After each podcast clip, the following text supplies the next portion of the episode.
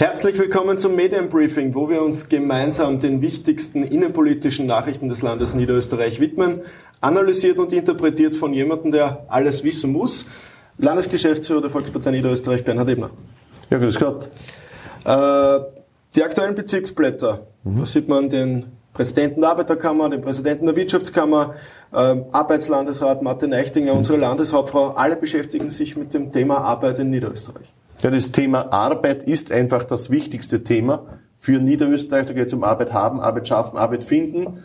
Und da sieht man, was in Niederösterreich das Miteinander bewirkt, wenn alle gemeinsam auf einen Tisch setzen, gemeinsam sich diesem Thema annehmen und versuchen, da in dem Bereich noch besser zu werden. Wir sind da schon ganz, ganz vorne. Wir haben Rekordbeschäftigung in Niederösterreich, ganz, ganz niedrige Arbeitslosenzahlen, in manchen Bezirken sogar Vollbeschäftigung. Aber trotzdem gibt es Herausforderungen im Arbeitsmarkt. Ein so ein Thema war, äh, diese Woche Langzeitarbeitslose jetzt wieder in den Arbeitsprozess zu holen. Da gibt es Ausbauprogramme, da nutzen wir auch äh, europäische Mittel dazu, um auch hier noch gezielter 110 Personen helfen zu können. Also da ist wirklich wieder ein großer Wurf gelungen. Gemeinsam mit den Sozialpartnern, mit unserem Landesrat Martin Eichtinger und die Landeshauptfrau Mikl Also ich glaube, in diesem Miteinander werden wir für die Zukunft im Arbeitsmarkt noch mehr erreichen können. Äh, Arbeit ist ja auch Thema in der heutigen Landtagssitzung. Ja. Äh, und es gibt ja noch weitere spannende Themen im Landtag, äh, beziehungsweise im Zusammenhang mit dem Landtag, unter anderem das Thema Wahlrecht. Vielleicht eine kurze Analyse, was kommt auf, was ist im Landtag und was sagst du zum Wahlrecht? Also aktuelle Stunde ist zum Thema Arbeit, weil es eben auch für uns das wichtigste Thema ist.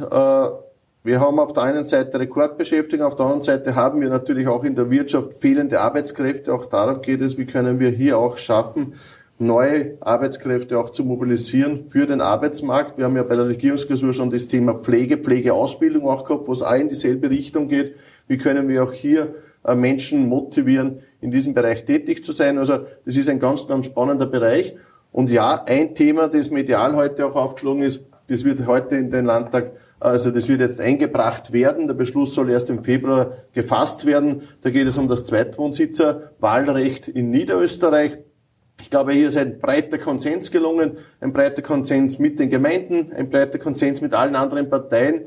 Im Wahrheit ist Wahlrecht Wohnsitzrecht und daher war es klar, dass wir hier auch einige Maßnahmen auch setzen, gemeinsam mit den anderen Parteien, weil was nicht sein kann, ist, dass auf Wien dass wir mit Wien auf der einen Seite Herausforderungen haben, speziell was jetzt zum Beispiel auch das Parkpickel betrifft, und auf der anderen Seite wir in Niederösterreich die Infrastrukturen, die Gemeinden auch hier vieles leisten müssen. Und ich glaube, da gehört Ausgleich geschafft und der wird damit auch geregelt. Auch was wichtig ist, es war Unsicherheit in der Vergangenheit. Wir haben ja 2017 versucht, das etwas klarer zu machen. Das hat auch nicht ganz funktioniert und daher haben wir jetzt da gesagt, müssen wir doch Klarheit schaffen, auch für die Wähler, auch für die Gemeinden, wer wahlberechtigt ist und wer nicht. Ähm, aktuell, in der aktuellen Ausgabe der NÖN, äh, beschäftigt sich der Chefredakteur Walter Famberger genauso wie der Chefredakteur vom ORF Niederösterreich Benedikt Fuchs mit dem äh, Gerücht, äh, dass offensichtlich der Wahltermin vorverlegt wird. Äh, ich bin jetzt 20 Jahre in der Politik und äh, vor jeder Wahl kommen solche Gerüchte. Woher kommt es? Wie ist das und was sagst du? Also? Gerüchte sind ein bisschen so das, das, Salz in der Suppe in der Politik. Also man hört immer wieder Gerüchte auf der einen Seite, auf der anderen Seite über verschiedensten Themen und über verschiedenste Prozesse. Ich glaube, Gerüchte, die machen ein wenig so, äh, ja, irgendwie die ganze Geschichte noch spannender.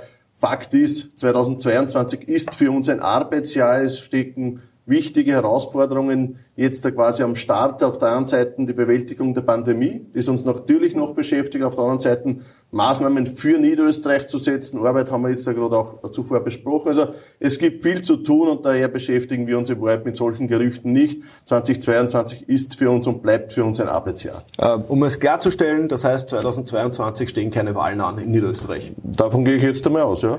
Äh, Außer Bundespräsidentenwahl im Herbst. Die ah, ja, sein. Und Gemeindewahlen. Ja. Gemeindewahlen, drei Gemeinden am kommenden Sonntag.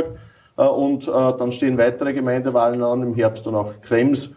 Also es bleibt spannend, aber es wird Wahlen geben, aber noch keine Landtagswahl die heute berichtet, das muss ich lesen, die berichtet über viele Dinge. Was sehr spannend war, in Korneiburg ist der SPÖ-Gemeindeparteimann ausgetreten. Hm. Franz Schnabel rügt äh, die eigene Studentenschaft, äh, weil die die Polizei abschaffen möchte. Äh, vor kurzem Thema im Kurier, die SPÖ Burgenland äh, möchte quasi so geschlossen aus der SPÖ austreten und auch in Oberösterreich steht die SPÖ vor Umbrüche. Was sagst du, schwierige Zeiten für Mitbewerber? Also ich sage nur eins, das ist eine Geschichte. Das hat mit uns nichts zu tun, ich habe da keinen Einfluss drauf, das muss die SPÖ für sich alles regeln. Eins weiß ich, wir in der Volkspartei Niederösterreich, wir arbeiten sehr konsequent. Wir arbeiten in der Volkspartei Niederösterreich gemeinsam mit unseren Teilorganisationen, mit unseren Funktionären, rund 20.000 Funktionäre in Niederösterreich, die gemeinsam für Blau-Gelb, für Niederösterreich arbeiten. Das ist unser Weg, wir konzentrieren uns auf uns. Da braucht man nicht auf die anderen schauen, das ist ihr Thema. Äh, ja.